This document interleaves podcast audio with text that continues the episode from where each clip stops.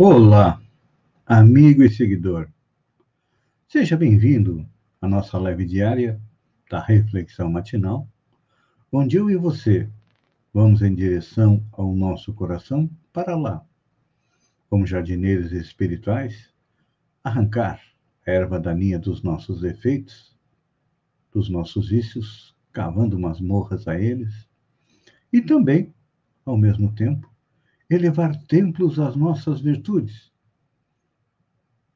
que são as nossas qualidades, que precisam ser adubadas para que cresçam, floresçam e frutifiquem, porque são elas que nos levam à felicidade. Os vícios e os defeitos são a causa dos nossos problemas e em tempos de coronavírus, e estamos tendo o pior momento da pandemia, que começou lá em, no Brasil em fevereiro de 2020. Os primeiros casos foram na China em dezembro de 2019. O coronavírus abalou a nossa vida e nós ficamos como barata tonta sem saber o que fazer. Acreditamos em fake news, muitas vezes desqualificamos a ciência, e o resultado é quase 260 mil mortos no país, mais de 10 milhões de infectados, e aqueles que conseguiram recuperar a sua saúde, boa parte ficaram com sequelas para o resto da vida. E todos nós estamos em busca de saúde. É. A saúde integral é a meta ambicionada pela criatura humana. Só que conseguir a harmonia entre o equilíbrio orgânico, o emocional e o psíquico, num quadro geral de bem-estar, este é o grande desafio para todos nós. Que, olha, há milhares de anos íamos correndo atrás de resultados e temos conseguido inúmeras conquistas no campo da saúde. É. Se a gente analisar, na antiguidade, a saúde tinha bastante de mágico. Pouco a pouco, a ciência foi evoluindo e hoje nós já percebemos que a própria ciência está nos dando respostas extremamente rápidas no combate ao coronavírus, porque normalmente o desenvolvimento de uma vacina leva anos 5, 10 anos. E nós, em menos de um ano, nossos cientistas já conseguiram criar várias vacinas, que umas têm mais eficácia, outras têm menos, mas que já estamos ajudando a manter a nossa saúde do corpo físico. E um dado interessante, as pessoas que não acreditam na ciência, que não acreditam nas vacinas, se não fossem as vacinas, não teríamos nos livrado da poliomielite. Nossas crianças, a partir do momento em que nascem, têm a vacinação obrigatória para quê? Para que cresçam é, saudáveis. Por exemplo, a gripe espanhola ceifou milhões no século passado. Hoje nós já temos a vacina para a gripe. O diagnóstico.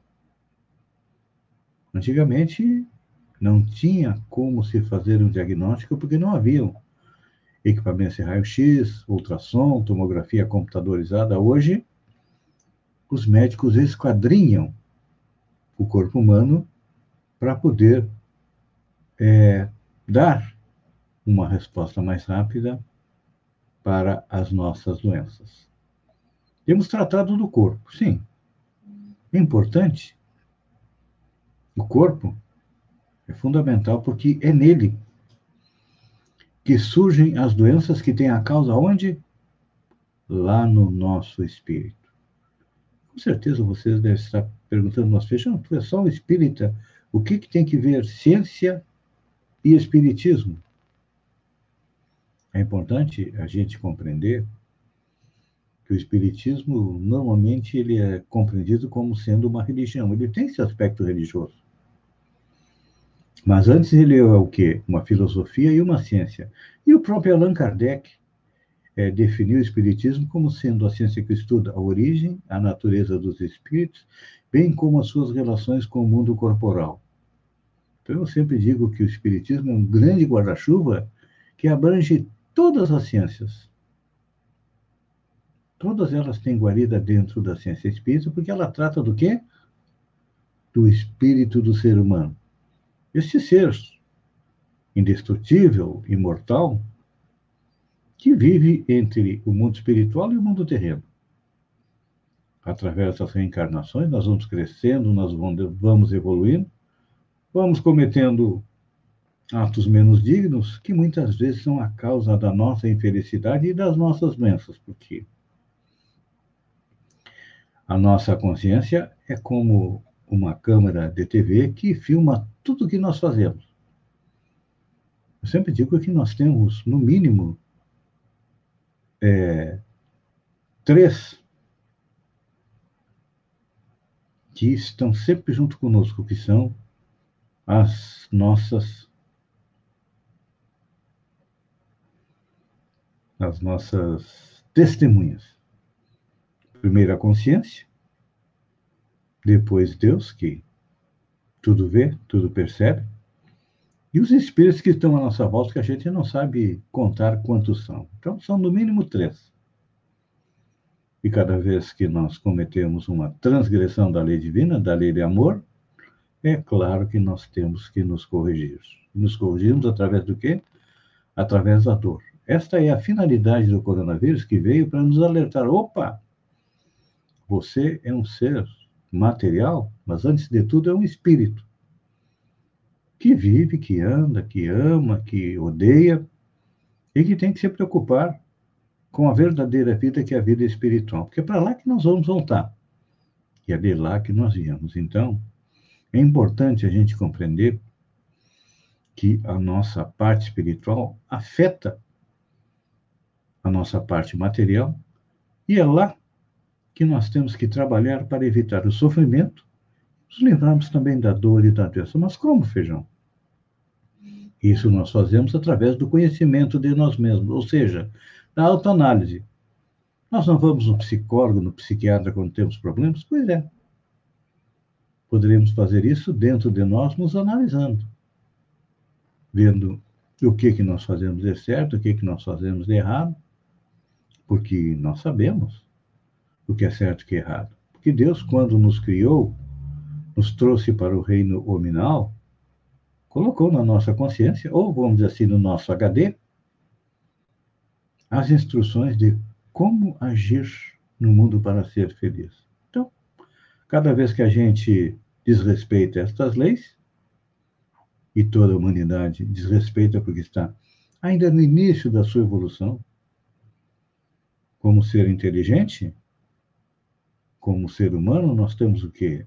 40, 50 mil anos de civilização? É pouco. Para quem tem a eternidade pela frente. Mas estamos caminhando. E aí? Deus, no seu infinito amor, Jesus, com toda a sua sabedoria, nos manda o coronavírus para a gente parar e pensar: opa, como é que eu estou me relacionando com meus filhos? Como é que eu estou me relacionando com a família? Como é que eu estou me relacionando com Deus? Como é que estou me relacionando com a sociedade? Sou eu primeiro? Então, pare, pense, reflita. Esta é a nossa reflexão matinal de hoje. Amigo e seguidor, eu agradeço a você por ter estado comigo durante esses minutos. Fiquem com Deus e até amanhã, no alvorecer, com mais uma reflexão matinal. Um beijo no coração e até lá, então.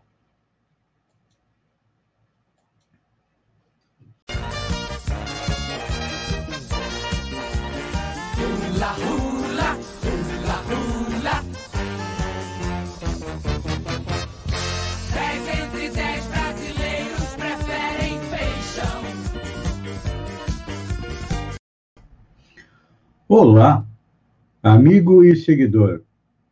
Seja bem-vindo à nossa live do Bom Dia com Feijão, onde eu e você navegamos pelo mundo da informação com as notícias da região, de Santa Catarina, do Brasil e também do mundo. Começamos com notícias da região. Segunda-feira é dia de sessão nas câmaras de vereadores de Sombrio, Balneário Gaivota, Santa Rosa do Sul, São João do Sul. Na Câmara de Sombrio, o assunto não poderia deixar de ser o aumento de 25% no IPTU. A oposição está com a estratégia de cobrar. Deu entrada num decreto legislativo que susta o aumento de 25%. A situação está empurrando com a barriga presidente da Comissão de Constituição e Justiça pediu vistas do processo, porque eles vão tentar enrolar, enrolar, enrolar, até as pessoas serem obrigadas a pagar o aumento de 25%. Porque os vereadores da situação estão numa sinuca de bico. Se eles rejeitam o projeto, a população vai cair em cima deles.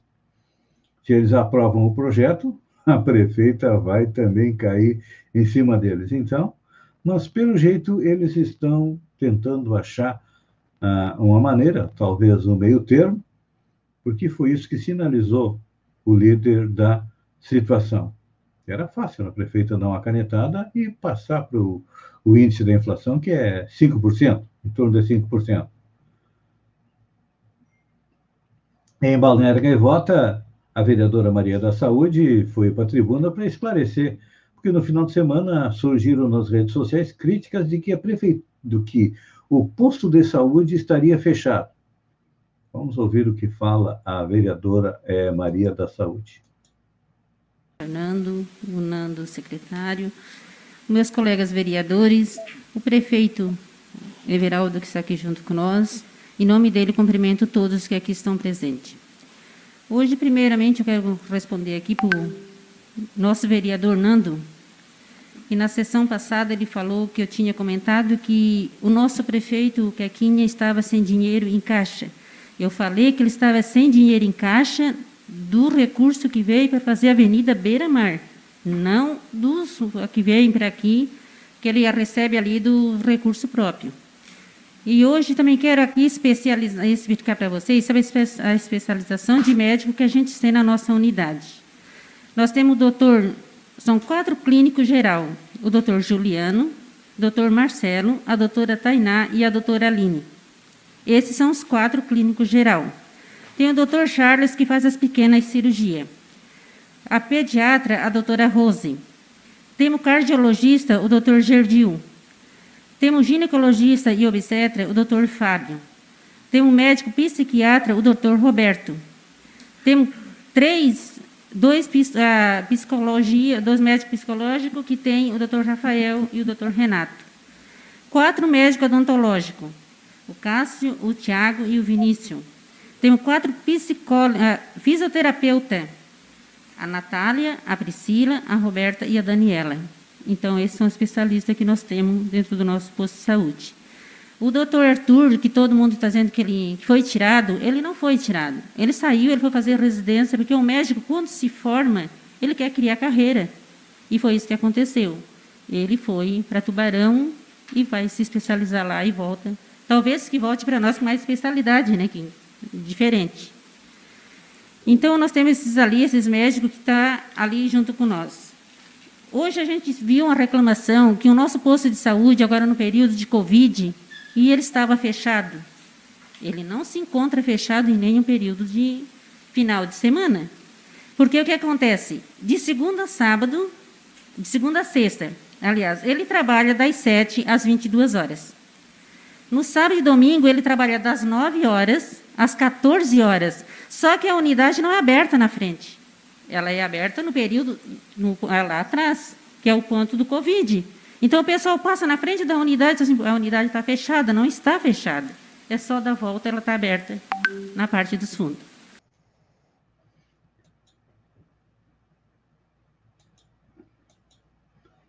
Esta foi a explicação da vereadora é, Maria da Saúde a respeito é da saúde de Sombrio, porque uma das reclamações era que o posto estaria fechado, mas não. O posto de saúde de Sombrio, não desculpe, de Balneário Gaivota, ele está funcionando ali na parte de trás, ele tem que ser uma parte isolada, desde o início da pandemia.